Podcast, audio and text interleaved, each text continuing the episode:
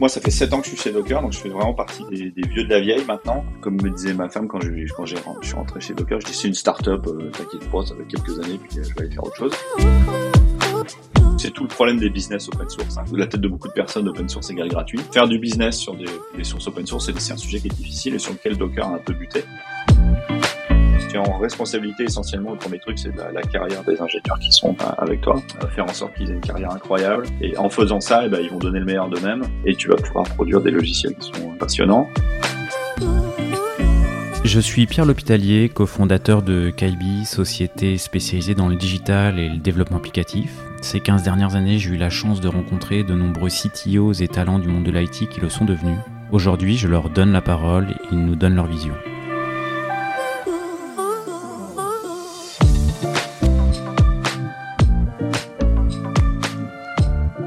Eh bien aujourd'hui je suis en compagnie de Jean-Laurent Demerlon qui est VP Engineering euh, de Docker. Euh, merci euh, Jean-Laurent d'avoir accepté l'invitation. Eh ben, merci Pierre surtout de m'avoir invité. Je suis ravi de discuter avec toi aujourd'hui.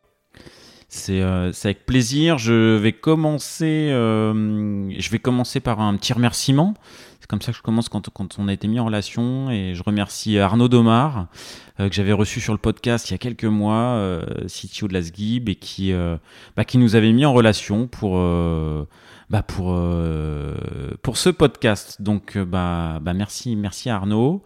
Et, et, un podcast qui, je pense, va intéresser pas mal d'auditeurs parce que Docker, enfin voilà, toi, tu es, chez Docker depuis une petite une petite tranche de vie, 7 euh, ans maintenant, et euh, bah, dans l'audience CTOs, euh, Docker c'est un standard, ça, l'est devenu. et je pense que ça va intéresser pas mal d'auditeurs de, bah, d'avoir un petit peu les, les entrailles du produit, le fonctionnement de la boîte, tout ça, tout ça. Et on peut peut-être commencer par ça. est-ce que tu saurais, est-ce que tu pourrais nous expliquer aujourd'hui bah, Docker, un peu le, le, produit, les, ce que fait le produit et un peu ses entrailles. Ouais, et ben alors euh, bah, Docker, c'est vrai que c'est une marque assez connue. Hein. C'est comme quand on parle de, de frigo et frigidaire. Là, tu sais, il y a, y a l'histoire de, tout le monde a tout le monde a un frigo chez lui, donc tout le monde utilise des conteneurs. Et puis il y a frigidaire, la marque. Et effectivement, euh, c'est devenu un standard. Maintenant, les gens savent même plus effectivement que Frigidaire, c'était effectivement une marque spécialisée. Et euh, dans les conteneurs, effectivement, Docker, c'est un peu la même chose. Quand tu parles de Docker euh, conteneur, enfin ou de Docker, c'est forcément des conteneurs.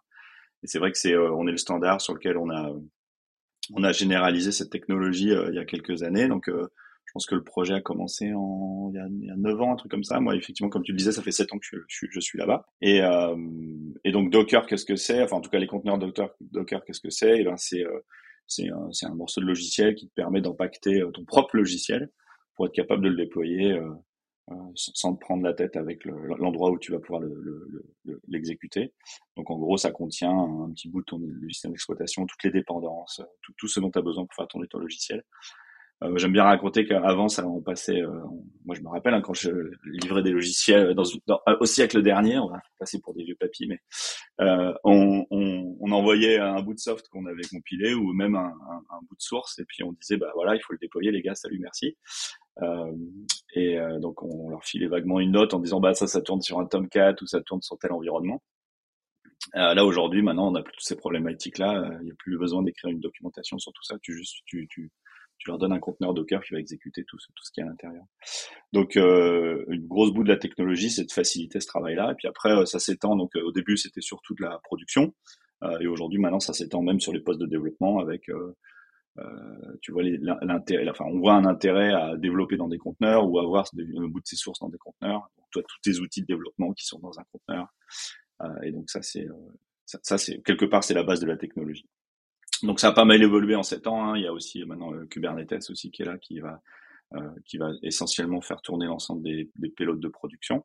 Euh, nous Docker, la société en tout cas, elle a shifté depuis depuis quelques années vers plutôt effectivement le poste de développeur et parce que la partie Kubernetes et production, bah, je pense que c'est un problème qui est en phase d'être réglé ou qui s'il y a des Kubernetes fans, ils sont en phase d'être réglés. S'il y a des Kubernetes haters, ils sont tous en train de se dire, mais mon Dieu, dans, quoi je me suis mis? Je ne prendrai pas parti. Euh, nous, on fait tourner des trucs, en tout cas à Docker. Euh, une partie de notre production tourne en cube, donc on n'a pas d'état d'âme sur, ce sujet-là. voilà, qu'est-ce que j'ai un peu dérivé, mais en gros Docker, voilà, c'est une set d'outils de développement qui vous aide à déployer vos applications de manière plus fiable et plus rapidement. Et c'est vrai qu'aujourd'hui, c'est un, un, standard, même s'il y a certaines sociétés qui ont envie de dire qu'il y a autre chose que des conteneurs Docker.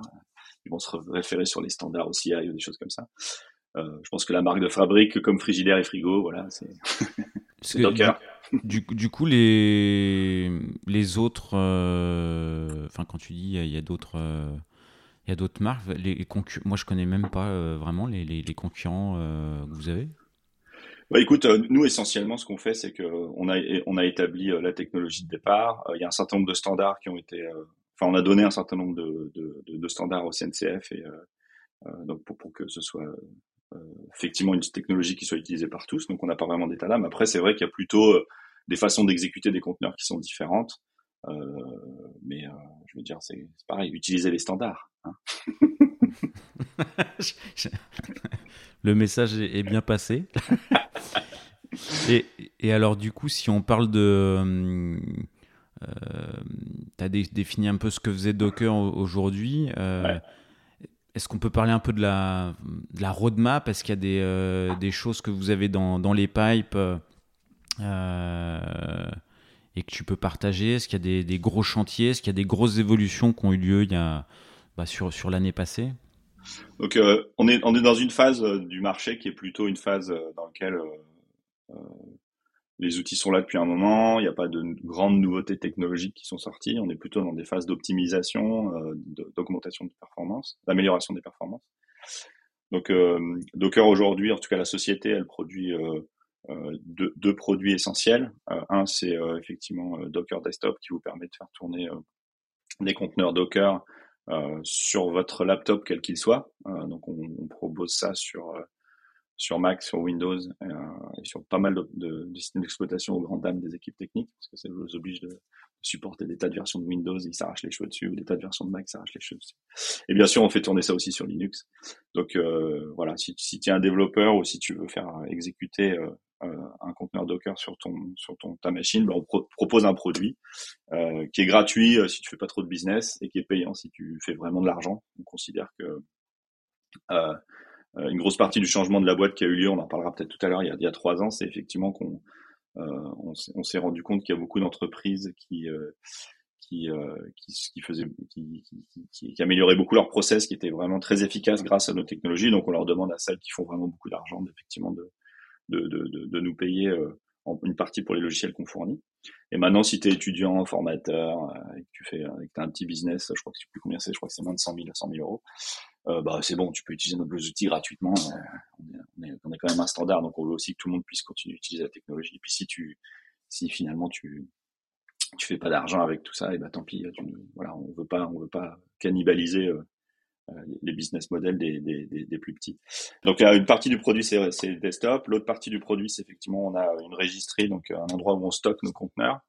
D'accord? Donc un conteneur ça, se permet de s'exécuter, on peut le créer sur sa machine, mais aussi on peut le il faut le partager. Donc nous, on a, on partage ça dans ce qu'on appelle une registrie, un registre.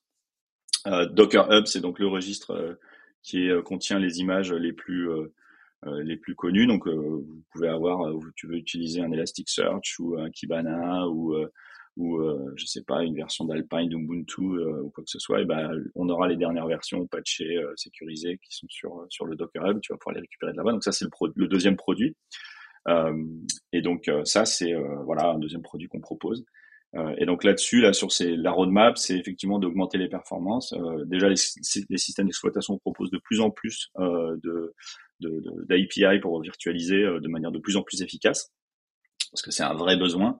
On était dans une des keynotes d'Apple il, a, il y a quelques temps quand ils annonçaient effectivement leur nouvelle architecture à base de, de M1, M2, là, leur, leur, leur, processeur, leur CPU. On a travaillé avec eux là-dessus. Et donc du coup, euh, on, on, c'est important de, pour nous de continuer de bénéficier de ces euh, améliorations qui sont faites les systèmes d'exploitation et de, et de le rajouter dans Docker Desktop notamment pour pouvoir euh, permettre à tout le monde d'exécuter plus rapidement, euh, avec moins de CPU possible, les, exécuter des conteneurs. Euh, donc ça c'est toute une les partie. Problèmes de, les problèmes de perf que, que, vous, que vous rencontrez, ça, ça va être quoi en fait Bon, le gros problème de perf qu'il y a quand on fait des, euh, des conteneurs sur un, sur un host qui est pas Linux, c'est euh, c'est effectivement des problèmes quand on a beaucoup beaucoup de fichiers.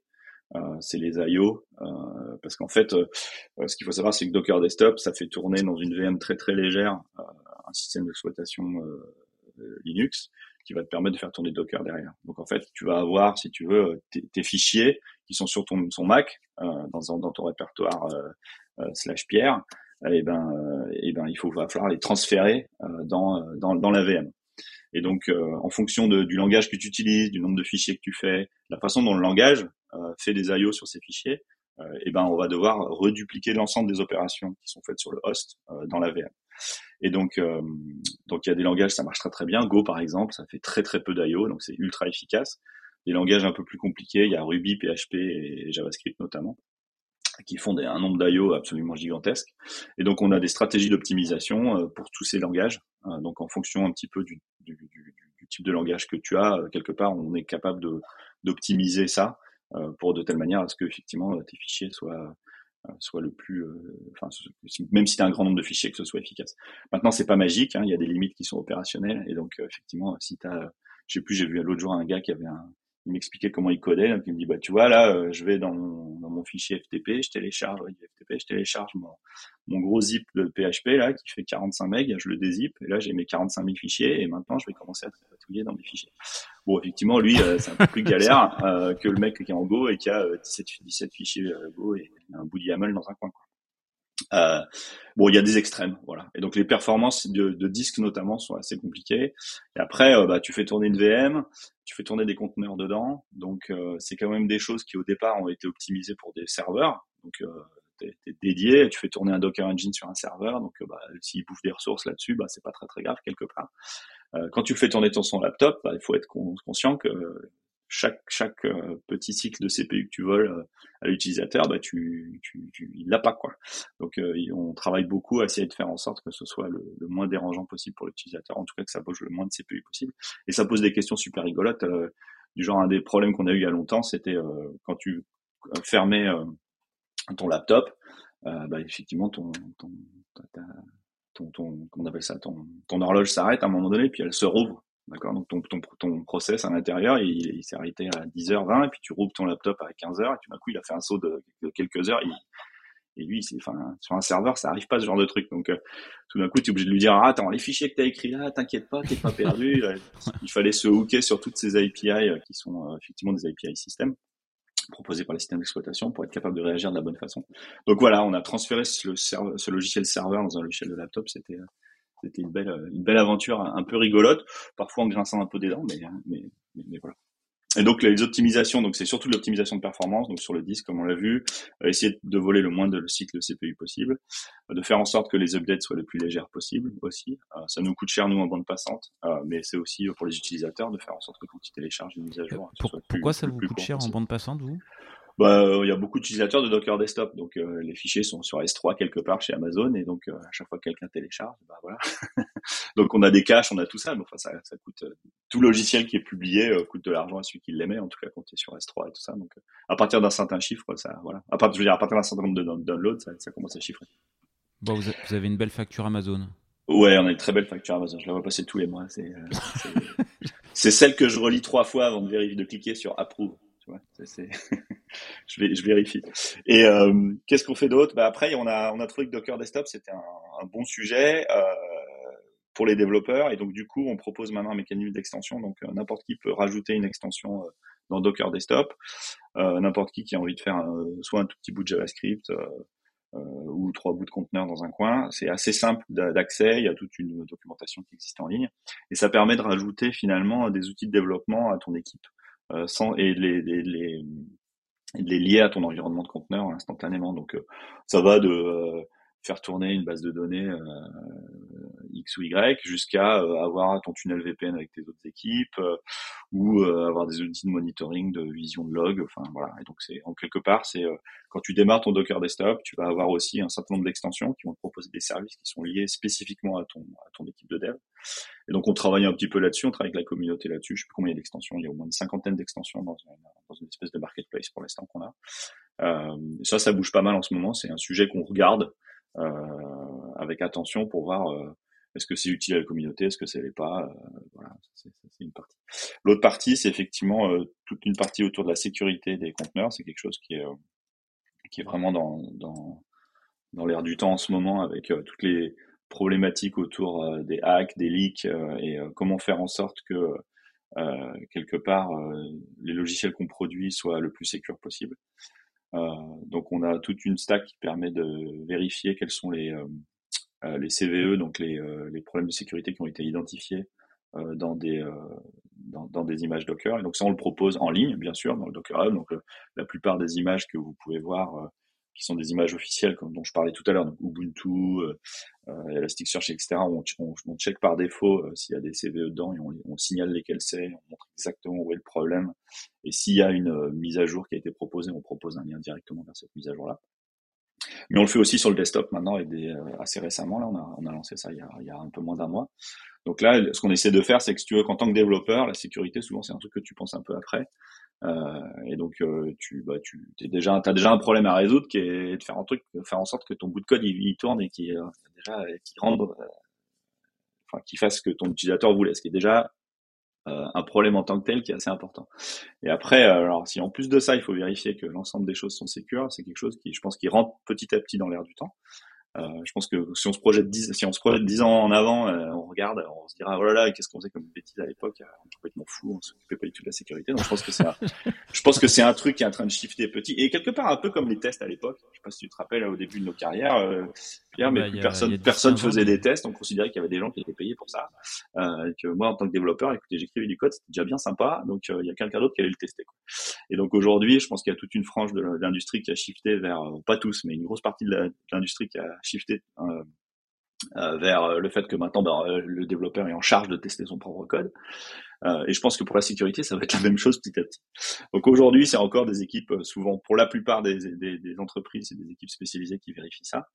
mais nous, ce qu'on essaie de faire pour revenir à Docker, c'est bah, de, en tant que développeur, dès que tu as fini de créer ton conteneur, bah, on t'explique s'il y a eu des problèmes de CVE ou si, si, tu peux pas régler un problème à la source. C'est comme avec les tests en fait. Hein. C'est si, si tu testes ton logiciel avant de le, faire tourner euh, euh en production, ben, c'est bon, tu vas pouvoir régler le problème plus rapidement. Et donc pour la sécurité, c'est un peu le, même adage. Si on te dit, bah tiens, là, tu utilisais telle, telle bibliothèque qui en fait est, euh, euh, un trou de sécurité, si tu passais la version du dessus, tu pourrais régler le problème tout de suite. Bon ben voilà, tu le fais, et puis t'as pas besoin de partir en production, quelqu'un te dise ah ben regarde, t'as fait une bêtise, et puis etc. Et donc euh, voilà, on propose des outils comme ça aujourd'hui. Du, du coup, chez, euh, chez, chez, Docker, euh, les développeurs qui développent le produit sont sensibilisés. Enfin voilà, tu dis il y a un chiffre qui est en train de s'opérer, on est sensibilisé à. Enfin voilà, aujourd'hui, chez Docker en interne, il y a une sensibilisation, il y a une formation, il y a une vis-à-vis de la sécurité. Ça se, ça se Oui, en, partie. Après, tu sais, les gens, on les recrute comme tout le monde hein, sur le marché. Hein, donc, on n'est pas, euh, je veux dire, on est les, gens. Enfin, je pense que c'est un, un chiffre de l'industrie qui est en train de se passer. C'est pas spécifique à Docker. Je pense que nous, on essaie de, de on est sensibilisé au sujet parce qu'effectivement, on travaille. Euh, un des meilleures façons d'utiliser, de, enfin, de produire des outils, c'est de les utiliser soi-même et de, et de, pour notre propre usage. Donc, effectivement, nous, on s'en sert en interne à Docker et on essaie de produire des images qui sont euh, avec aucune CVE par défaut, et on essaie d'appliquer euh, ces, choses-là par défaut. Mais on n'a pas, on n'a pas aujourd'hui de training particulier avec les ingénieurs pour les sensibiliser à ça. C'est plutôt, euh, ça fait partie des cultures des entreprises, quoi. C'est quelque chose sur lequel euh, on sait qu'on doit s'améliorer, on sait qu'on n'y est pas complètement, comme beaucoup de boîtes, et ben, on y travaille, ouais. Mais on n'a pas de training officiel en ce moment en disant, bah voilà, attention les gars, faites comme si vous faites comme ça. Je pense que les équipes qui travaillent sur ce sujet-là exploitent ça au maximum.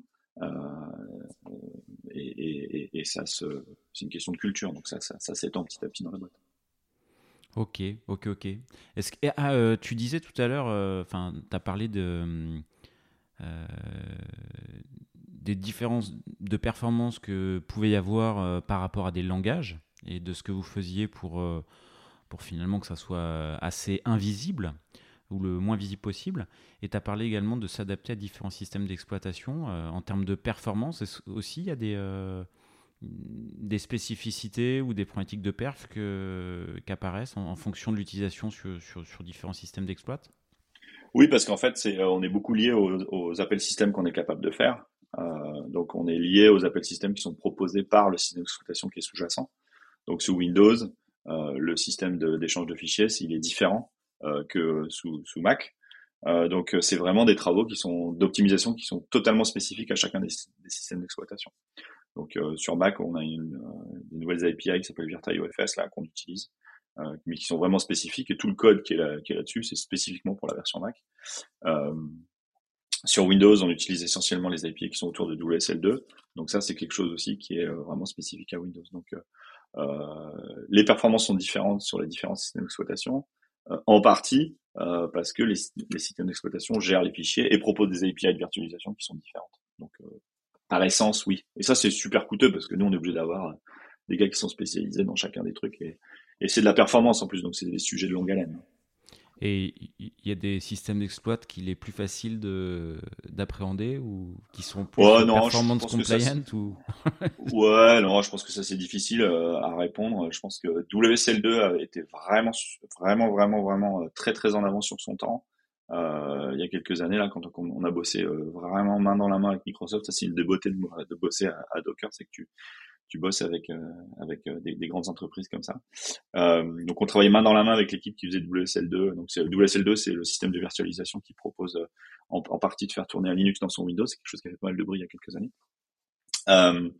Et donc là, tu peux te retrouver avec un prompt bash et faire exécuter des, des curls et des machins, alors qu'avant, tu étais obligé d'installer tout un tas de packages sous ton Windows pour faire croire que tu exécutais des binaires Windows qui étaient, euh, des binaires Linux qui étaient recompilés sous Windows. Bref, tout, un tout un micmac. WSL2 est vraiment extraordinaire. C'est vraiment une technologie qui, euh, euh, moi qui suis un gros fan de Mac, mais t'es dit, oula, ils ont vraiment un très très très très bon truc chez Microsoft. Euh, et je pense qu'ils l'ont toujours. Hein. Je pense que WSL2 c'est vraiment vraiment extraordinaire. Si t'es développeur Windows aujourd'hui, je pense que euh, t'en, bénéficies tous les jours, ce qui n'était pas le cas il y a quelques années. Donc ça c'est vraiment super. Euh, sur Mac, il, y a des, il y a des travailler avec Apple, c'est complètement différent de travailler avec Microsoft. Donc Apple est beaucoup plus secret, c'est beaucoup plus délicat de travailler avec eux. Souvent, nous, on leur, on leur, on leur montre qu'il y a des problèmes à tel ou tel endroit, où on pense qu'il y a un problème quelque part. Et puis on l'apprend par une, on apprend par, par une release note d'une version de d'exploitation qui effectivement ils ont corrigé notre truc, tu vois. C'est, c'est pas tout à fait la même relation. Alors on a, on a eu des relations un peu plus proches à certains moments, mais en tout cas en général c'est comme ça. Et euh, donc je sais pas si dire s'il y en a un qui est mieux qu'un autre, on va partir dans des trucs de, mon système, d'exploitation il est meilleur que le tien.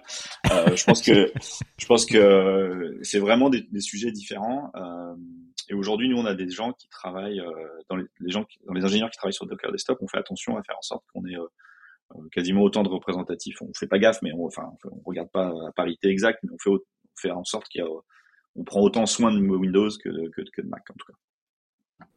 Ok. Est-ce que, est que dans les petites surprises que vous nous réservez dans les, dans les semaines, mois, euh, semestres à venir, il y a, d'autres choses auxquelles tu penses? Euh, Non, là je t'ai donné, je pense, l'essentiel. Euh, après, on est sur un marché, comme je te disais, de, de performance et de, et de un marché qui est aussi un peu établi. Donc il y a pas mal d'outils qui sortent, qui concurrencent une partie de ce qu'on fait. donc nous, on est assez à l'attention de ça et on fait, on essaie de faire en sorte que comme on est le standard, on essaie de proposer le truc le plus sécure, euh, euh, on essaie d'être le plus professionnel possible, de proposer des. Euh, nous, on propose un support aussi autour de nos outils et tout ça, donc on travaille beaucoup sur le fait que, voilà, on joue notre marque de standard et, et mais on est bien à l'évolution du marché. on participe à la plupart des projets open source sur lesquels les autres produits sont basés, donc on est, on est, on est bien, on est bien, bien au courant de tout ça. Mais non, je pense que essentiellement, ce qu'il faut se dire, c'est que desktop, ça va tourner plus vite et, et être plus efficace demain et, euh, et euh, vous serez plus sécure en utilisant euh, Docker Hub. Voilà, j'ai fait ma pub. bon, bah parfait.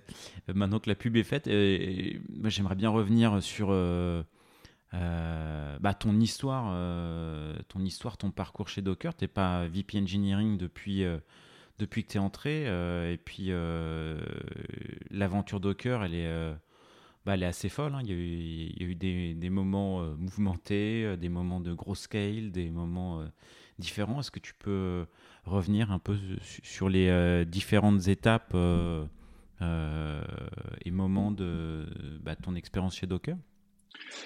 Ouais, et eh ben écoute, oui, on peut faire ça. donc moi, ça fait 7 ans que je suis chez Docker, donc je fais vraiment partie des, vieux de la vieille maintenant. Euh, comme me disait ma femme quand je, quand j'ai, je suis rentré chez Docker, je dis c'est une start-up, euh, t'inquiète pas, ça va être quelques années, puis euh, je vais aller faire autre chose. c'est la boîte celle laquelle je suis resté le plus longtemps de toute ma carrière. Et elle me dit, tu toujours en rigolant à table de temps en temps, elle me dit ça va ta start-up? Je dis oui, bon ça va. c'est vrai que donc voilà, l'aventure de Docker est assez mouvementée. Je pense que moi j'étais j'étais freelance à l'époque avant qu'on me propose de, de, de monter avec d'autres à, à, Paris un, un, une équipe d'engineering pour pour, pour Docker. Euh, donc euh, j'avais déjà monté ça pour d'autres sociétés de services avant, donc euh, j'avais j'avais été un peu reconnu pour ça. Et il y avait une vraie volonté des, des, fondateurs de Docker à l'époque, là, donc Solomon notamment, de d'avoir enfin la boîte était purement américaine avant que j'arrive et d'avoir effectivement un, un, pied en Europe pour bénéficier de deux choses. D'une part, d'abord, euh, d'une culture différente. Donc, il y avait une culture vraiment californienne d'un côté, qui est vraiment le, l'historique de, euh, le point de départ, les racines et l'historique de la boîte. Mais aussi de, de vouloir, euh, Salomon et, a des racines françaises. Et donc, du coup, même s'il était aux États-Unis, il voulait aussi bénéficier de la culture européenne en termes d'ingénierie. Ça, c'était la première raison. La deuxième raison, c'est qu'on est quand même vachement moins cher que les Américains, donc ça aussi, c'était autre chose. Euh, mais euh, blague à part, au moment où on a créé une entité en France, euh, on a racheté, enfin Docker a racheté une boîte au UK aussi en Angleterre en même temps. Et donc du coup, on avait, et ça, ça a été d'ailleurs le démarrage de Docker Desktop. Hein, ça a été fait par des équipes qui étaient essentiellement en Europe, avec en Angleterre d'un côté et en France. Moi, mes, les premiers trucs quand j'étais embauché, c'était effectivement monter un bureau en France on était 5-6 au début. Euh, et, euh, et on a, on a, euh, on a, on a bossé sur Docker Desktop. Moi, les, je parlais les deux, trois premières années de ma vie à Docker, c'était, c'était d'abord Docker for Mac et puis après Docker pour Windows. voilà, d'ailleurs, c'était difficile parce que moi, j'étais tout le temps sur Mac. Donc, donc toi, tu étais le, le, le, premier en France, hein? Ouais, enfin, le premier, on était, euh, on a démarré, à, on était 3-4 dès le début. Euh, donc, il y avait David Gageot et quelques autres personnes. David Gageot qui est assez connu dans la communauté française aussi. Euh, et donc, on a monté ça euh, à 4. On est monté assez rapidement. On, on, on, on, nous a donné le projet Docker for Windows, mais on n'y connaissait rien à Windows, donc on a dû embaucher des gens qui connaissaient quelque chose. notamment Simon Ferkel qui nous a beaucoup aidé euh, à l'époque là, qui est, qui est, un ingénieur qui est parti chez Unity maintenant aujourd'hui. Euh, et euh, donc euh, voilà, non, on a on a on a créé ce bureau là.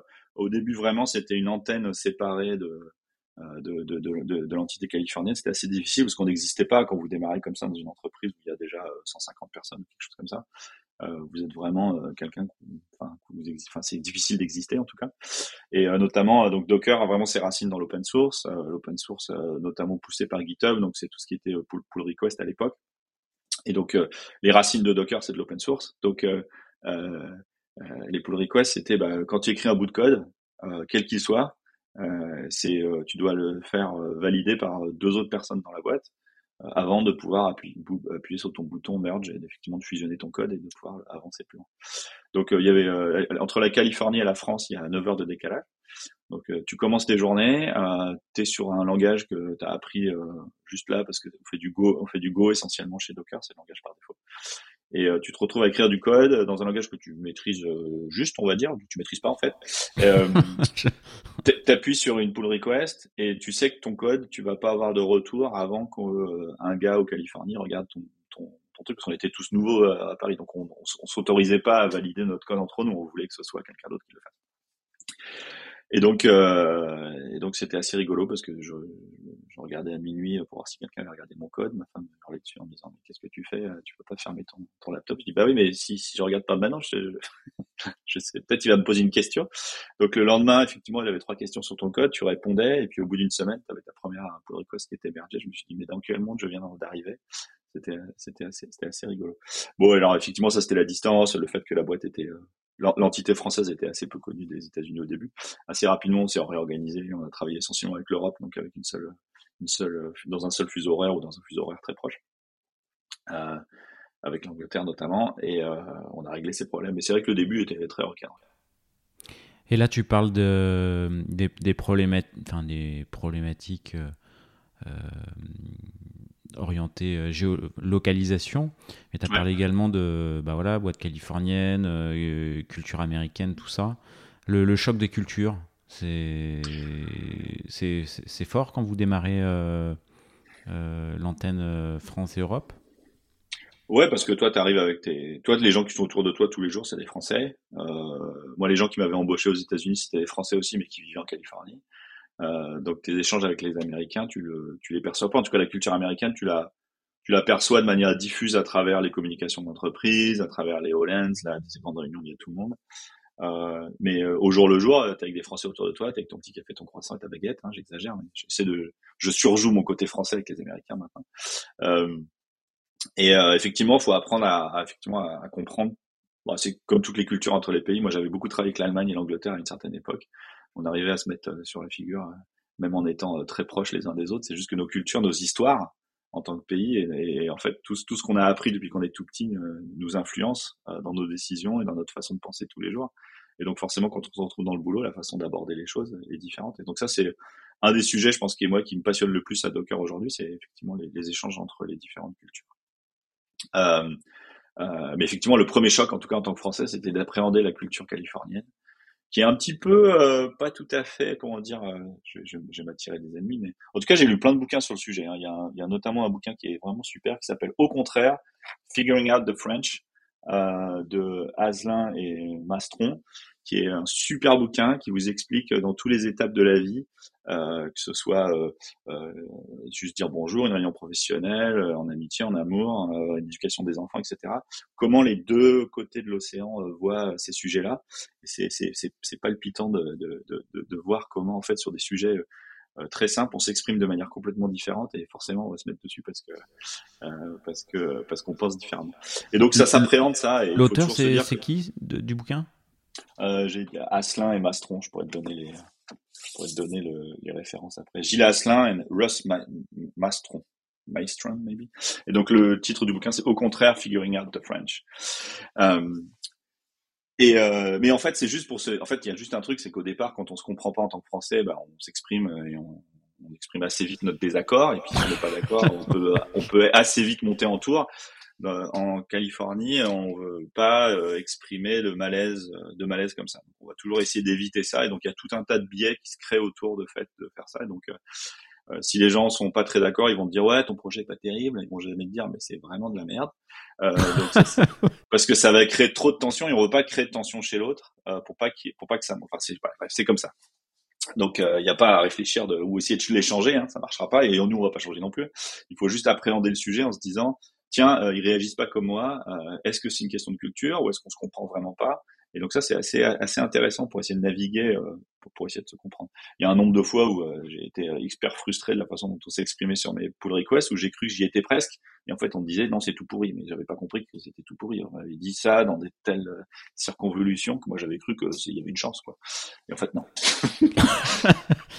Donc euh, ça s'appréhende, mais quelque part c'est pas juste la Californie. Euh, si on fait avance rapide jusqu'à aujourd'hui, euh, Docker aujourd'hui est présent dans je sais plus trentaine de pays différents d'Europe et, d'Amérique. et donc en fait la problématique est la même, hein, c'est-à-dire que bon il y a, une différence entre les Français et les Californiens, mais comme je te le disais, il y a une différence super forte entre les Français et les Allemands, les Français et les les, et les Anglais. Euh, on a des gens qui sont au Mexique, on a des gens qui sont en, en, Italie, au Portugal, en Norvège. Et, et en fait, maintenant, du coup, c'est plus un problème de euh, France versus US, euh, même si effectivement, il y a beaucoup de Français et beaucoup d'Américains à Docker. Euh, mais euh, c'est une problématique de, attends, le gars est pas de la même culture que moi. Comment je m'adapte et comment je fais en sorte que ma communication est super fluide pour arriver à mon, à mon, à mon, à mon objectif? C'est voilà. Moi, je trouve ça palpitant. Je pense que ça passionne pas tout le monde, mais moi, c'est c'est vraiment un truc qui me passionne. Et justement, comment tu fais? Enfin, il y a des, t'as dit, Ouais, bah là, tu vois, je t'ai donné par exemple le bouquin pour essayer de comprendre. Euh, enfin, ça, en tout cas, c'était sur la partie euh, euh, française américaine. Il y, a, y a un super bouquin qui s'appelle Culture Map, euh, qui te permet de, qui en gros euh, structure euh, les, les, différentes cultures des pays sur un certain nombre d'axes. Donc un axe sur la, la le, le respect des ordres, par exemple. en France, c'est relativement élevé en général, contrairement à ce qu'on peut croire avec toutes les toutes les, euh, les grèves et tout ça qu'on a, mais en général, il y a une hiérarchie qui est assez bien respectée en France, euh, contrairement aux États-Unis où le respect de la hiérarchie est différent. Euh, on considère que c'est des choses qui sont différentes. Donc ce bouquin Culture Map, pour aller vite, il, il analyse l'ensemble des pays sur un certain nombre d'axes et il va te montrer les différences entre les différents pays sur ces axes-là. Donc c'est assez Erin, Meyer, je crois, qui a écrit ce bouquin. c'est c'est assez intéressant d'appréhender ça comme ça. Et après, tu peux aller jusqu'aux racines hein, de, de, pourquoi. Hein, les choses sont comme ça. J'avais fait un exercice il y a très longtemps, justement entre des Allemands, des Anglais et des Français. C'était un truc assez palpitant.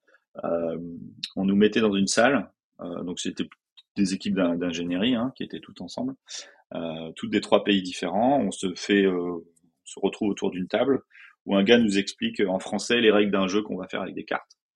Mais euh, le, on n'a pas le droit de parler quand on va jouer. Donc euh, on nous explique les, les, règles en français, en allemand d'un côté, en anglais de l'autre. Bon voilà, séparément. On se retrouve à la table avec un truc pluri, pluriculturel.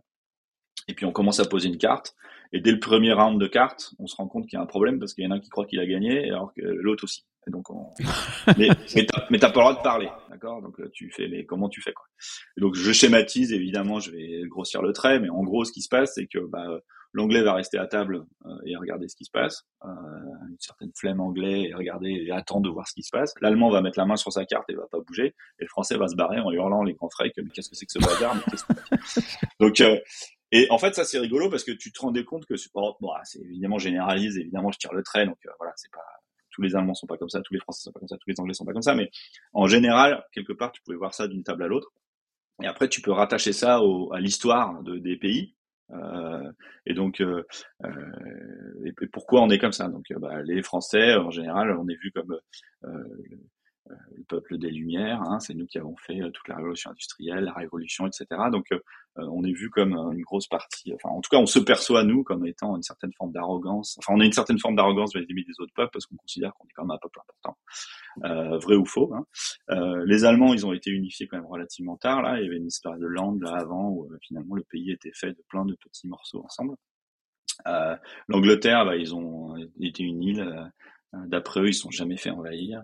Et, euh, par contre, ils ont, ils ont, rayonné sur les mers. Donc j'exagère évidemment. J'ai beaucoup d'amitié pour tous ces peuples-là, évidemment.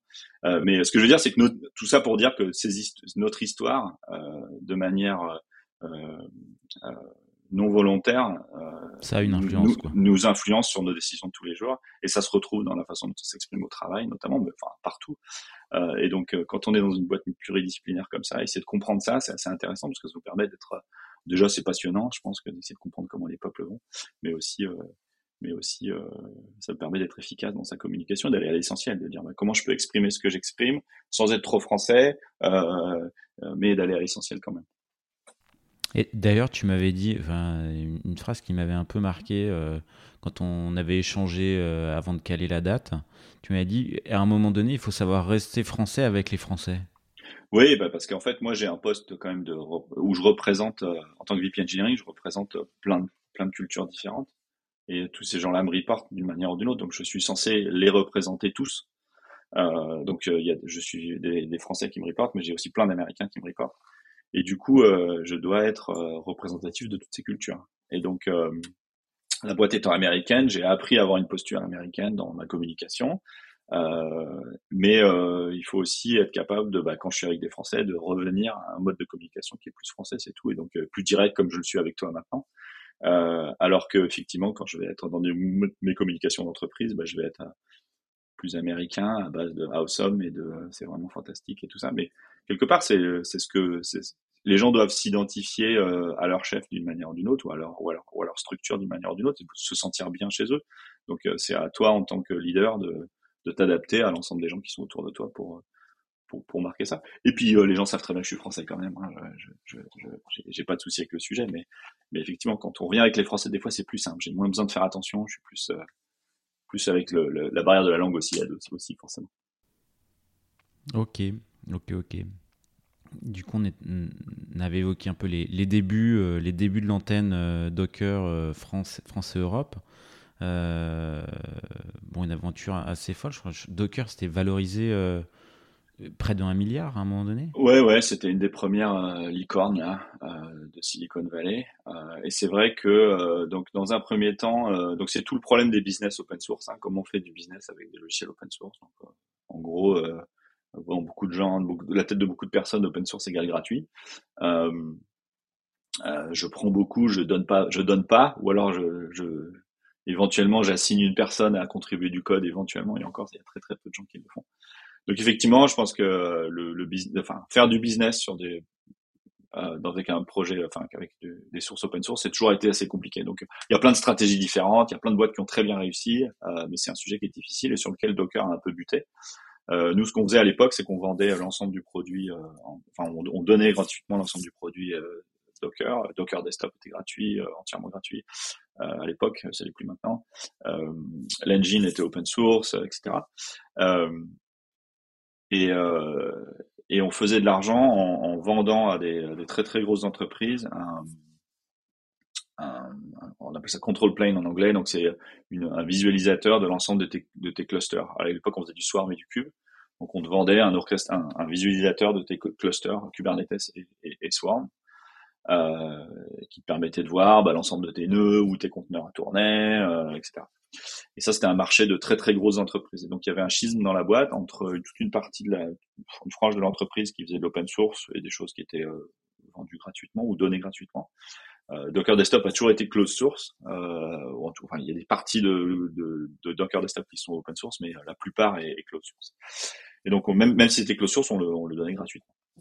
Donc, il y avait toute une partie de l'entreprise qui faisait ça, et toute une partie de l'entreprise qui essayait de gagner de l'argent et qui essayait de vendre des produits à des, à des à des très grosses entreprises, donc ce, ce, ce control plane cube.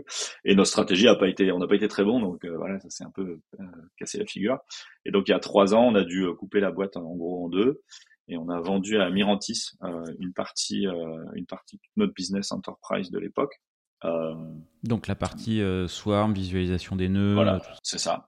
Voilà, et toutes les équipes d'ingénierie qui allaient avec. Il y avait un Docker Engine Enterprise aussi qui était une surcouche au l'engine actuel euh, avec quelques quelques modifications euh, de sécurité ou euh, ou, ou, qui, enfin, qui étaient nécessaires pour, pour l'entreprise. Donc ça aussi, c'est parti. Donc c'était super difficile.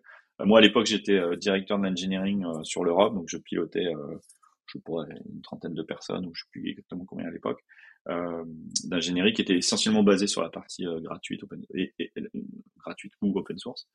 Euh, effectivement, on a dû couper la boîte en deux et se recentrer sur euh, effectivement cette partie euh, plutôt développeur. Je te donnais ça en filigrane au début en disant il y a toute une partie dans les conteneurs qui est liée à la production, comment tu fais tourner ton conteneur en production.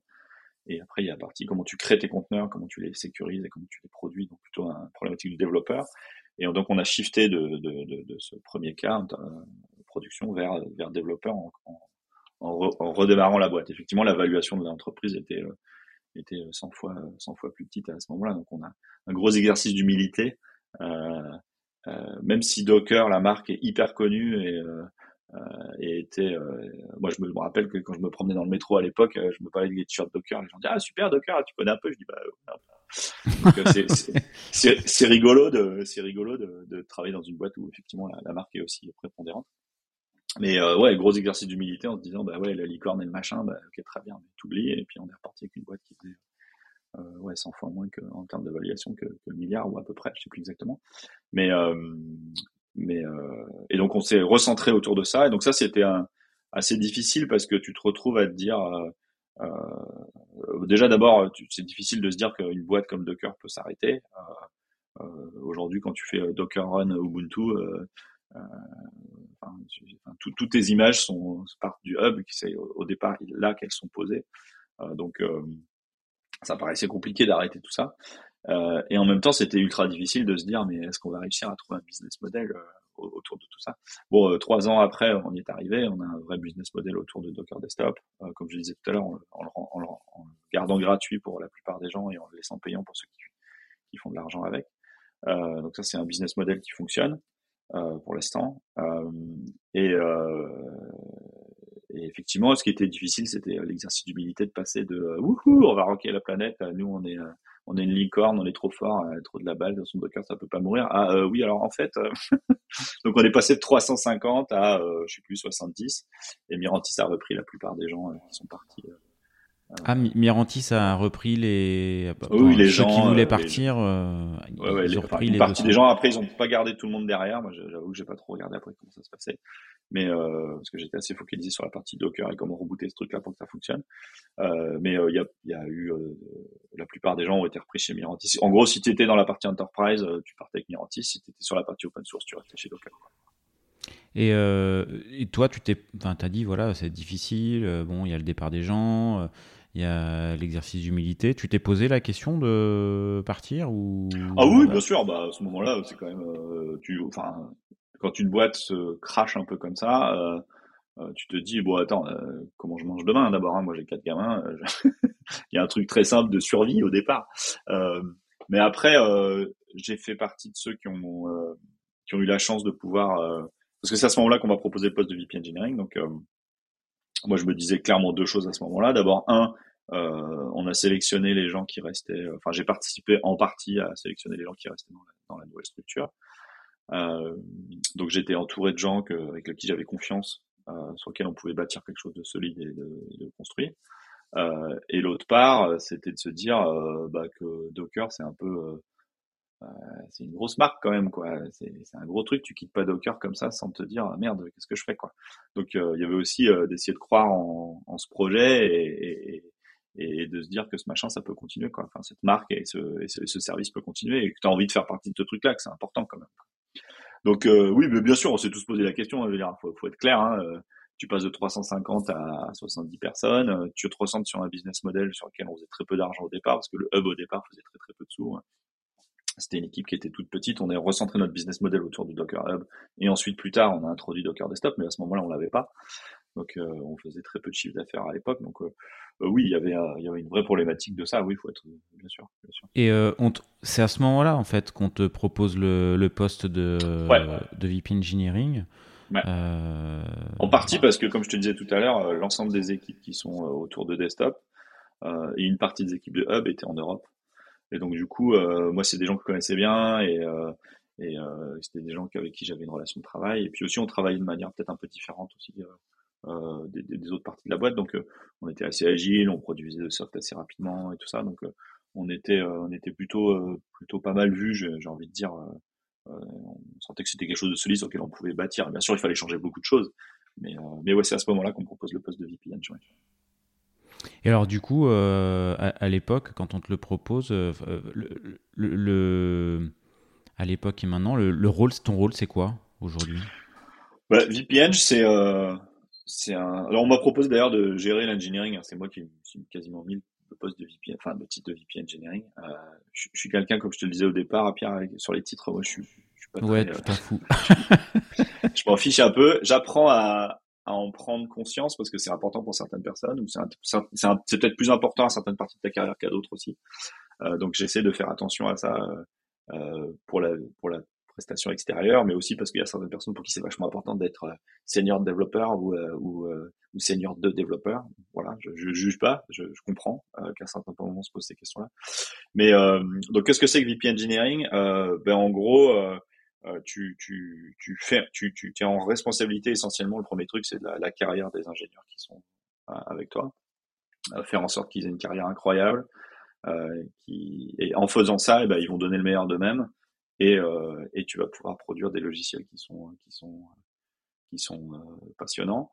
Donc une partie de mon travail, c'est de, de, de, de, créer les équipes, la dynamique des, entre les équipes, les frontières entre les équipes, euh, faire en sorte que les équipes soient suffisamment autonomes et, et structurées pour qu'elles puissent délivrer euh, euh, ce qu'elles ont, ce qu'elles ont défini qu'elles allaient faire. donc je travaille beaucoup là-dessus. la carrière des gens, c'est essentiel. il y a aussi toute une partie roadmap, c'est-à-dire que l'alignement entre ce que le comité de direction dont je fais partie et, et, et l'entreprise euh, exécute.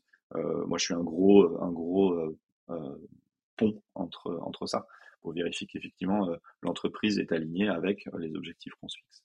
Euh, donc, et ça, c'est au niveau de l'ingénierie, bien sûr. Donc, c'est assez rigolo. Par exemple, au début, avant que je sois VPN, j'en avais, je pense, deux personnes au produit sur 60 personnes à l'engineering. Donc, produit en, en, tant que product manager, donc des gens qui vont définir, Deux personnes au produit? Ouais.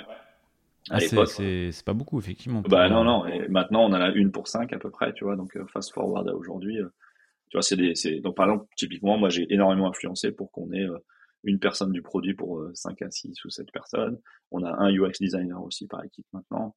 Euh, donc, tu vois, c'est ce genre de choses. On, établit des, des, des, des valeurs et des, des, et des fonctionnements par défaut pour les équipes de telle manière à ce que l'entreprise puisse, puisse se construire là-dessus. Donc, typiquement, nous, des, un des, une des règles qu'on a à Docker, c'est que les équipes, elles font 6 à 7 personnes. Il faut forcément qu'il y ait un product manager et un UX designer. Et puis un certain nombre d'ingénieurs plus ou moins spécialisés. Euh, euh, et après, bah, effectivement, on est, souple, c'est-à-dire il y a des équipes qui ont 9 personnes, des équipes qui sont qu'à 4 ou 5. Euh, mais effectivement, tu vois, on a, on a une structure par défaut. Donc là, typiquement, ton rôle de VP Engineering, c'est bah, définir ce genre de choses, expliquer pourquoi, faire en sorte que ça fonctionne, aligner les budgets avec ce genre de choses. Et ça veut dire que, bon, quand tu as Bon, pour le, pour le coup, tu es, sur des ratios de product manager, product owner qui sont un petit peu plus dans la norme aujourd'hui qu'à l'époque. Mais euh, j'imagine qu'il y a quand même une culture, euh, quand tu embauches, quand tu recrutes, euh, les ingés doivent avoir une culture produit, quoi, sinon ça marche pas. Ouais, alors ça, c'est un, un débat compliqué. je pense qu'intrinsèquement, en tant qu'ingénieur, soit tu as une orientation produit, soit tu l'as pas. Je, je, je pense qu'il y a quelques ingénieurs qui arrivent à shifter de ne pas l'avoir et qui l'acquièrent, mais j'ai l'impression que c'est quand même aussi quelque chose qui, enfin, pour moi, il y a un peu un schisme là entre les deux. Et c'est pas grave. Euh, je pense qu'il y a des ingénieurs qui sont très orientés produits, des ingénieurs qui sont plus dans l'optimisation, dans les performances. Dans une boîte comme Docker, par exemple, on a la possibilité d'avoir un peu les deux. Alors, il faut toujours un peu de biais produit, évidemment, d'accord, c'est évident. Mais euh, mais euh, j'ai envie de dire que si tu as envie de travailler sur de la performance pendant plusieurs mois de ta vie à Docker, tu peux ou toute ta vie, tu peux le faire, c'est pas, c'est pas un souci. euh, mais euh, moi, je, moi, je trouve que j'aime bien aussi préserver euh, euh, le fait que certains ingénieurs sont passionnés par une partie qui est non produit, qui est vraiment une partie technique. Pour, ouais. C'est comme ça que tu arrives à, à, changer les choses. Quoi. Donc, tu vois, typiquement, on a des ingénieurs qui travaillent sur BuildKit, donc il y a un système de build qui est, sur lequel aujourd'hui tous les produits, que ce soit sur Cube, sur soit n'importe où, l'ensemble des gens qui buildent des conteneurs à une très faible exception, se base sur BuildKit. Euh, le gars, il est le gars qui fait ça, il s'appelle Tony, il est euh, absolument passionné de, euh, de, de, système de build. Et, et effectivement, bah, il est peut-être beaucoup plus orienté, orienté technique que produit, mais c'est comme ça que tu arrives à changer aussi un peu les choses. Donc, il faut... Ok, donc c'est. Tu, as, tu as raison, tu as raison sur ce que tu dis, mais moi j'aime bien préserver une petite partie quand même. Ok, c'est pas du tout un filtre dans, dans le recrutement, quoi. Il faut tout pour faire une équipe, quoi. Ouais, et, bah, et puis justement, euh, moi ce que j'aime, enfin ce qu'on fait aussi à Docker, c'est que les équipes sont très autonomes. Euh, donc on leur euh, très autonomes dans le sens où on leur donne, enfin on, essaie de leur donner la, une cohérence d'équipe au maximum. Donc on les écoute quand ils nous disent on a besoin d'un ingénieur de plus, on a besoin d'un ingénieur qui est plutôt spécialisé là-dedans, ou on a besoin d'un PM qui fait ci ou fait ça. On essaie de les, de les écouter de leur donner le, le budget pour pouvoir le faire. Et, et, en fait, en ayant l'ensemble des talents dans une seule équipe autonome, euh, ils sont capables effectivement de travailler sans avoir trop d'interaction avec les autres et donc du coup de, de, réussir leurs objectifs. Donc ça c'est un truc qui est vraiment clé chez nous, c'est on essaie de donner euh,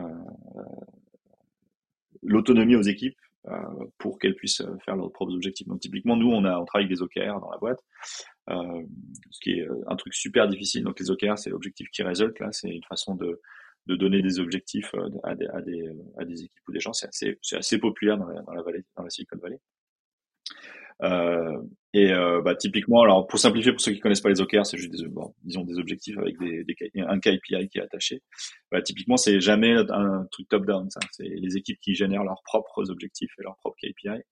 Euh, et ensuite, on discute pour voir si c'est aligné avec l'objectif de la boîte. Mais tu vois, l'autonomie, elle va jusqu'à dire, bah, bon les gars, vous voyez ce que l'objectif, euh, l'entreprise veut faire. Euh, équipe A, euh, qu'est-ce que vous, quels sont les vous les objectifs à laquelle vous allez vous, vous voulez atteindre ce quarter par exemple? Et on les laisse définir ces choses-là. Donc ça, moi j'aime beaucoup parce que ça permet de responsabiliser les gens et ça permet aussi de faire en sorte que les ingénieurs qui sont sur le terrain, c'est eux qui savent ce qu'ils, ce qu'ils doivent faire avec leur équipe produit bien sûr et leurs designers. Et, et je trouve ça je trouve ça vraiment important euh, que ce soit pas top-down euh, et pas dirigé par, par, par en haut. Il y a des fois où ça marche pas? Ouais, bien sûr. Euh, il y a des, des fois des, des, gens qui arrivent avec des objectifs qui sont tout petits ou euh, ou, euh, ou, qui ont ou qui ont envie de se débarrasser du truc des objectifs parce que ouais on m'a demandé des objectifs mais je m'en fous moi j'ai envie de faire mon truc dans mon coin. Donc ça c'est ouais ça c'est des ouais bah ça tu le détectes assez vite puis c'est des conversations c'est bah dis donc ton objectif c'est super mais enfin bon ça ressemble pas à grand chose quand même là. Qu'est-ce que tu est-ce que tu pourrais faire mieux? Euh, est-ce que tu peux pas viser plus haut? Euh, est-ce que tu es sûr que c'est adapté à ton truc? Ou alors j'ai pas compris tel et ton objectif euh, voilà. Ça c'est des conversations qu'on a. Bien sûr oui ça marche pas à tous les coups bien sûr et puis alors la difficulté quand on a des équipes autonomes, c'est les frontières entre les équipes. Hein, D'accord, c'est bien beau de dire que les équipes sont autonomes, mais euh, de temps en temps elles se marchent dessus ou elles ont des elles ont des parties de responsabilité qui sont communes. Ou à l'inverse, il y a des trous dans la raquette, tu te retrouves avec des bouts de qui sont plus maintenus. Donc là, effectivement, c'est des, c'est des En tant que VPN, c'est une partie du boulot d'essayer de, de, régler ces problèmes avec, les gens. Et, aujourd'hui, tu as, la taille des équipes IT Docker, aujourd'hui, c'est 350 personnes. Il y a 150 personnes à peu près au produit and engineering, un peu, un peu plus de la moitié. et je sais plus, il y a 100, 110 ingénieurs, 40 produits, je dis une bêtise, je sais plus exactement, mais c'est à peu près ça. C'est 150, 150 personnes de produit engineering. C'est une grosse proportion d'engineering. Et euh, donc, ok. Et au niveau euh, localisation, c'est partout dans le monde, du coup. Ouais, alors ça, c'est quelque chose qu'on a fait. Euh, alors, un peu, je t'ai déjà expliqué que dès le début, on avait une localisation qui était à San Francisco, à Cambridge au UK et à Paris en France. Donc, on avait déjà l'habitude de travailler un peu à distance. Puis, on a quand même, encore une fois, influencé par le modèle open source. Donc, on avait quand même un peu des notions pour savoir comment travailler sans être dans le même bureau. Euh, et euh, euh, assez rapidement en France, on a voulu recruter. J'ai recruté des gens qui étaient en dehors de Paris. une fois qu'on avait un noyau dur de, personnes en France, quand on était à une dizaine en France, on a commencé à, recruter des gens un peu partout. Notamment, on a commencé à, recruter des gens qui avaient une grosse expérience de travailler en remote. Ça, c'était bien avant le Covid. Donc, on avait notamment deux ingénieurs, Guillaume Tardif et Mathieu Champon, qui étaient des, ingénieurs qui sont euh, à Lyon et à Brest, alors que nous on était à Paris, tu vois, donc quand même des distances qui sont un peu longues pour venir tous les jours au bureau. euh, et euh, du coup, on a commencé à travailler avec des gens en remote, donc on a, on a essayé plein de façons de faire pour essayer de travailler. On a fait plein de bêtises, euh, on, a, on, a, essayé plein de trucs qui n'ont pas marché, mais on a assez rapidement trouvé comment travailler à distance. Je crois que j'ai fait un blog post d'ailleurs sur le blog de Docker qui retrace tout ça. et on a quand, quand, le Covid est arrivé, euh, on avait encore des bureaux, donc euh, on avait des entités en Allemagne, en, France, aux États-Unis, etc. Et on recrutait que dans ces, ces pays-là à l'époque. Avec le Covid, comme c'est une, boîte américaine, ils étaient assez. On nous, on nous a demandé de plus venir au bureau, même un peu avant le confinement en France. Tu vois, c'était une boîte américaine veut, se soucier de faire en sorte que les, les gens sont sont, sont, sont, bien. Donc euh, on a dû, euh, on, on s'est retrouvé chez nous euh, du jour au lendemain, bah, un peu comme tout le monde après tout, hein, juste quelques semaines avant. Et euh, donc là, on s'est un peu restructuré. Et en fait, comme Covid a duré quand même beaucoup plus longtemps que ce qu'on pensait que ça durerait au départ, comme beaucoup. euh, aujourd'hui, euh, aujourd'hui, on a vendu tous nos bureaux, on a réalisé tous nos bureaux, donc on n'a plus de bureaux physiques qui appartiennent à Docker, même en Californie, nulle part dans le monde. On est tous chez nous. On a décidé d'être une boîte full remote parce que on avait déjà quelque part exercé notre euh, nos, nos, esprits et nos, process à, faire ça avant. Donc on avait déjà l'expérience. Et euh, donc euh, une fois que tu as fait ça, tu te dis mais bon euh, comment je fais pour recruter partout finalement? Puisque si j'ai plus de bureau, euh, autant recruter les gens là où ils sont. donc notre seul critère de recrutement aujourd'hui, c'est enfin un, un, de nos critères de recrutement pour savoir où est-ce qu'on embauche, c'est c'est le fuseau horaire. Donc on se limite à la Bulgarie d'un côté, donc c'est une heure de plus de, par rapport à la France et la côte ouest des États-Unis pour l'instant c'est déjà assez compliqué de faire travailler les gens dans, dans 10 heures de, ouais, 10 heures de fuseau horaire pour aller plus, pour aller plus loin et le et le et le le comment on appelle ça? Le la quantité de talent que tu peux recruter est absolument gigantesque. Donc euh, déjà avec l'Europe et les États-Unis, donc on est, on est oh, les, les, Amériques, donc on est on est très bien. Et euh, donc aujourd'hui, pour répondre à ta question, il y a 60% des gens qui sont en Europe, euh, 40% qui sont euh, en Amérique, donc Canada, euh, euh, Mexique, États-Unis, etc. Et euh, donc on recrute à peu près euh, n'importe où hein, aujourd'hui. Enfin, sur notre, on ouvre les pays un par un parce qu'on a des questions un peu de logistique et de, d'administratif. Mais euh, si on a, enfin, on vient de recruter quelqu'un en Italie alors qu'on avait personne encore l'année dernière.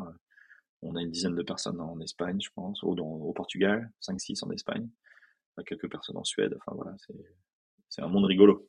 Et vous avez des rituels dans l'année pour vous voir tous ou euh, enfin des séminaires ou? Ouais, alors rituel c'est un grand mot euh, parce qu'en fait avec le Covid on a quand même on n'a pas pu l'exercer plusieurs fois, mais on s'est tous retrouvés euh, toute la boîte une fois il n'y a pas très longtemps, là en début septembre, donc on était tous partis à Miami. pour un alignement de tout le monde et puis voir tout le monde. Effectivement, moi, c'est la première fois que je voyais certaines personnes avec qui j'avais travaillé depuis deux ans quelque chose comme ça, mais on fait on fait pas beaucoup plus que ça. Après, on est assez euh, maintenant que le Covid est un peu plus euh, compris, on se t'autorise à quand même à voyager et à, et à, se voir les uns les autres pour notamment je pense que c'est ce qui est assez difficile dans ce monde de full remote c'est comment tu alignes les gens, notamment quand tu démarres un projet. Ça, c'est des trucs qui, à distance, marchent un peu moins bien quand tu es tous dans la même salle. Donc, on s'autorise. Alors, quand il y a des pépins, bien sûr, on se retrouve, on se met dessus ou il y a un problème, gros, un gros échec qui s'est passé. ça, on va, on va, on va se, on va se voir. Euh, et aussi pour les démarrages de projets. Donc quand tu démarres une nouvelle initiative, on va avoir tendance à se retrouver. Alors souvent petit nombre, on va se trouver 10, 15. Euh, et on va démarrer quelque chose comme ça. Ouais. Donc là, on s'autorise à effectivement à voyager et à se retrouver, mais on essaie d'être assez soft du coup. Donc, euh, je crois les Européens se voient à Londres euh, ou à Paris, les Américains se retrouvent souvent côte est parce qu'il y a souvent plus de gens que, que côte ouest. mais voilà, on se, on se fait. Des... Donc vous ok, donc une fois par an pour euh, se réunir, ou, enfin, euh, et puis euh, pour les démarrages de projet et pour les post-mortem. Quoi. Ouais, c'est ça. On fait pas vraiment de post-mortem, mais en tout cas, ouais, si, on fait des grosses rétro d'équipe ou quand on a un, pépin. et après, il y en a toujours un ou deux qui va être en remote dans ces cas-là, donc parce que vraiment, c'est vraiment dans l'ADN de la boîte. Et il y a encore des gens, je pense, qui sont assez frileux pour, pour voyager, malgré euh, la façon dont le Covid avance. Et on est assez respectueux de la façon dont chacun appréhende ça. Donc, euh, voilà, si t'as pas envie de voyager parce que tu veux pas voyager, bah, les autres se retrouvent et puis on va se coller une caméra et puis, et puis tu seras sur un laptop quelque part dans la salle, tant pis pour toi ou, euh, ou, ou, tant mieux pour toi, je sais pas, mais voilà. Ok, ok.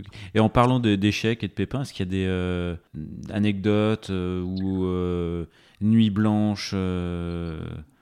Oh bah l'histoire de l'histoire du Log4j, ça n'avait pas été marrant. Euh, là, l'histoire du trou de sécurité sur Log4j, c'était assez compliqué. Euh, on a passé un week-end ouais, à bosser, je pense. en gros, Log4j, là, donc c'était un trou de sécurité qui apparaissait dans Log4j qui permettait quasiment de ta voiture en tapant sur ta barre de recherche de ta, du, du, du, software embarqué dans ta voiture de, de liquer les sources qui étaient sur ton serveur. Donc c'était quand même quelque chose qui était assez, assez... évidemment je prends un extrême hein, encore une fois. Hein, il y avait plein d'autres façons de voir le truc, mais euh, donc c'était quand même un trou de sécurité. Je pense que qu'on voit pas tous les quatre matins quoi. Et euh, nous en tant que fournisseur d'images, euh, on voulait assez rapidement aider les gens à euh, à savoir comment euh, comment naviguer ce problème-là. Donc typiquement, euh, donc nous à Docker on utilise euh, pas du tout de Java, donc on n'était pas impacté du tout. On a assez rapidement découvert ça. Donc on était assez tranquille, c'était jeudi, on dit oh ben nous c'est bon. et puis après on s'est dit mais en fait euh, tous nos clients là et tous nos gens là ils vont ils sont pas tous comme nous là, ils ont peut-être utilisé du, du, Java. Et du coup on a un peu trimé tout le week-end pour essayer de faire en sorte de taguer toutes les images qu'on avait pour vérifier où était Log4j. Au début en plus c'était le gros bazar parce que euh, dès que tu avais un bout de Java c'était flagué comme un CVE. Euh, et puis petit à petit, on a compris un peu plus quel était exactement le problème. On a flagué un peu plus de manière un peu plus pertinente les images. Il y avait énormément d'équipes qui à ce moment-là travaillaient. Euh,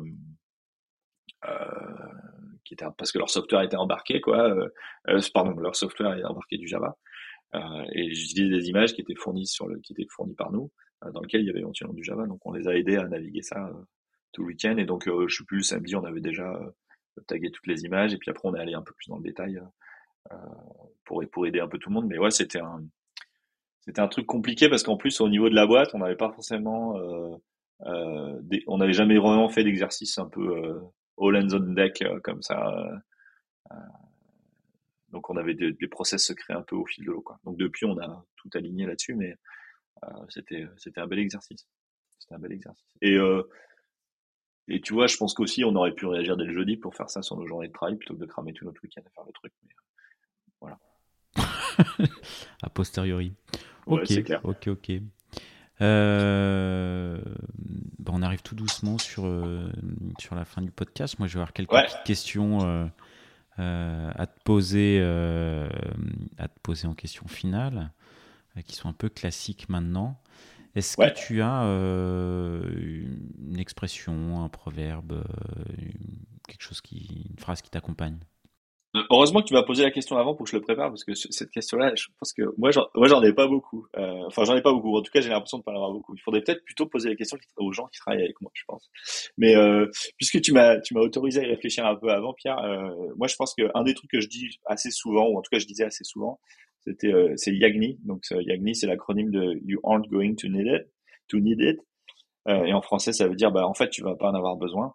Et euh, c'est une phrase que tu ressors souvent pour euh, euh, appeler au pragmatisme. C'est-à-dire, tu sais, quand tu fais du logiciel, tu fais Attends, on m'a demandé ça, mais si on faisait ça, ce serait mieux, ou euh, si j'utilisais tel libre, ce serait encore plus euh, formidable, ou ça irait plus vite et tout ça. Et, peut-être dans six mois, on va me demander ça, donc. Euh, ouais, c'est ça, exactement. tu, tu, tu, tu, arrives pile au truc. C'est peut-être qu'un jour on va me demander ça. Ouais, bah écoute, non, tu vas pas en avoir besoin. Si un jour tu auras besoin, tu le rajouteras. Au moins ta code base, elle sera plus légère, plus petite. ton produit sera plus simple et donc ce sera encore plus facile de rajouter exactement ce que tu veux. Mais aujourd'hui, tu sais pas ce que les gens. Donc euh, Yagni, c'est souvent une phrase que j'utilise, notamment quand tu travailles avec des gens du produit, c'est assez intéressant parce qu'on essaye souvent euh, euh, de valider avec nos clients ou euh, avec nos prospects assez rapidement en avance de phase les choses dont tu vas avoir besoin.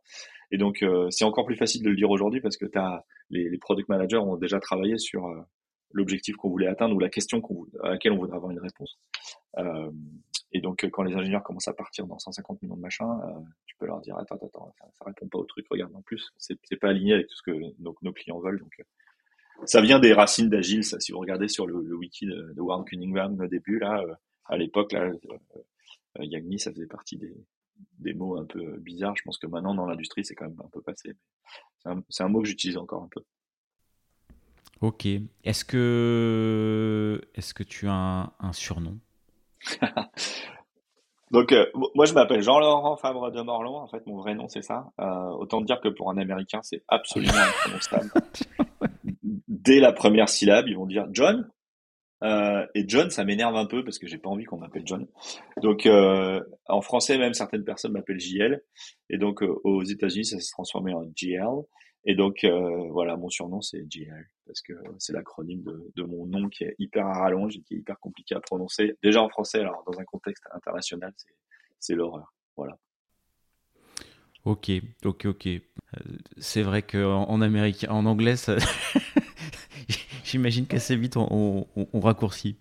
Euh... Oui, mais le, premier test, c'est tu vas dans un Starbucks et tu sais, dans Starbucks, ils te demandent toujours ton prénom aux États-Unis. déjà, ils parlent super vite, les gars. Ils n'ont pas forcément détecté que t'étais pas, t'étais pas, pas un natif. Et du coup, deux trois fois, j'ai dit Jean Laurent. Je me suis retrouvé avec des trucs euh, Georges, enfin des trucs super marrants marqués sur mon gobelet. Donc à force, voilà, tu, tu comprends assez vite. tu comprends assez vite qu'il faut faire quelque chose. ok. C'est pas ton cas, Pierre. Pierre, je pense que ça passe pas trop mal, non? Ouais, moi j'ai. Ouais, ouais, ça. Peter, peut-être, je sais pas. Ouais, non, j'ai, du coup, j'ai. J'ai moins de surnoms, quoi. Pierre Gourmand, euh, Pierre Castor, euh, Petit Pierre. Euh, voilà, il y en a quelques-uns. Est-ce que, est-ce que tu donnerais. est-ce qu'il y a un titre que tu donnerais à l'épisode? Ouais, c'est difficile ça. je sais pas, s'y réfléchir un peu pendant qu'on parlait je sais pas, euh, peut-être quelque chose entre Docker et la France, euh, ou le démarrage de Docker en France, ou, ou quelque chose autour de tout ça. J'avoue que j'ai pas un nom très très défini. Euh, si et, et, si on disait dans les entrailles de Docker? Ouais, très bien, parfait. Oui, oui, si, si, c'est pas mal. Ça, ça tirait bien. On a abordé, on a abordé effectivement la partie produit et la partie comment on fait, comment sont les gens. Donc ouais, c'est bien. Ok. Et est-ce que, ben on arrive à la dernière question, est-ce qu'il y en a une que je t'ai pas posée et que tu aimerais que je te pose?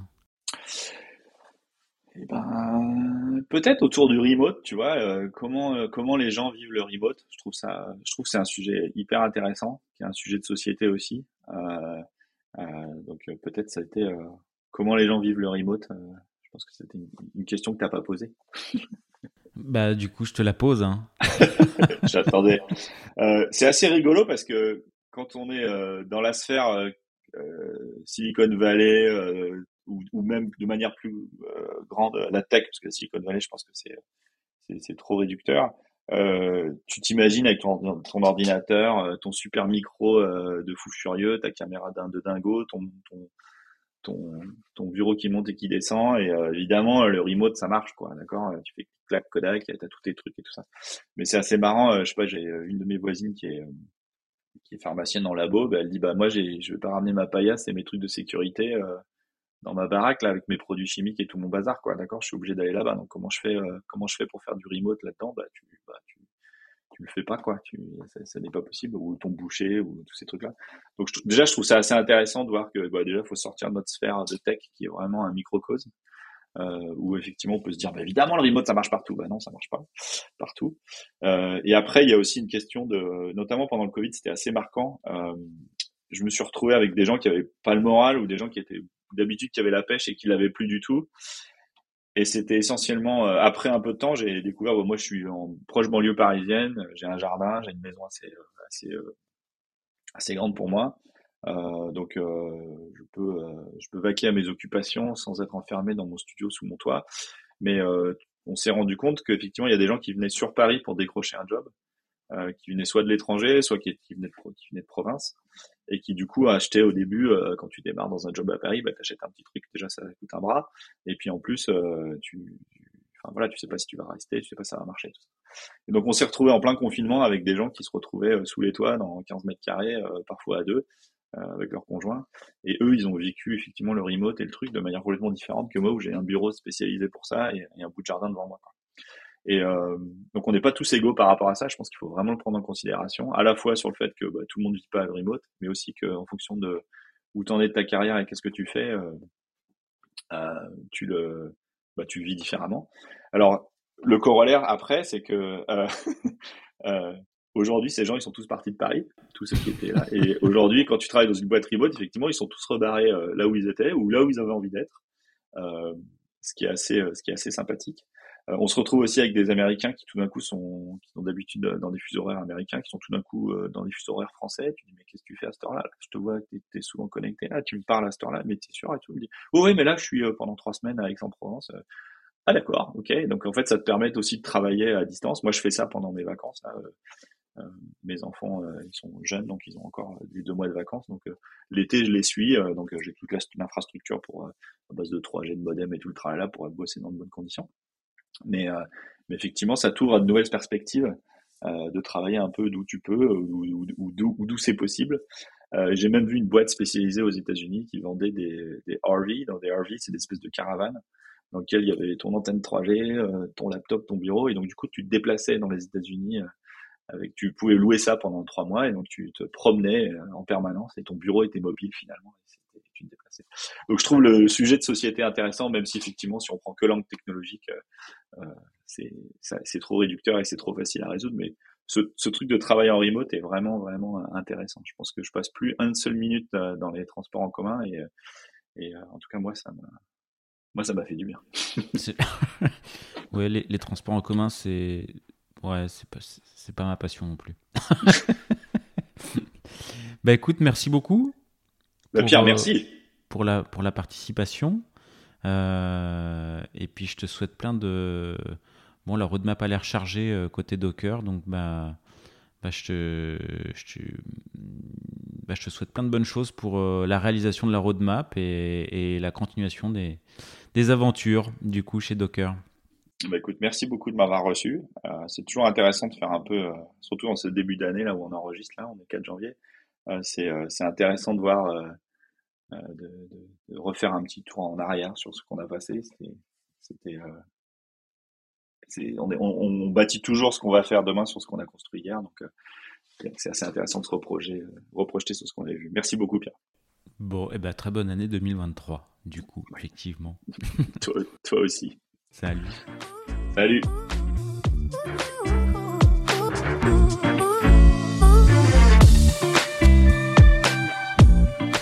L'épisode est terminé, j'espère qu'il vous a plu et si c'est le cas, c'est le moment de prendre deux ou trois secondes de plus pour euh, deux ou trois clics. Un petit clic pour un pouce bleu euh, ou un petit clic pour un partage aux copains ou un petit clic pour vous abonner euh, et ne pas rater le prochain épisode. À très bientôt.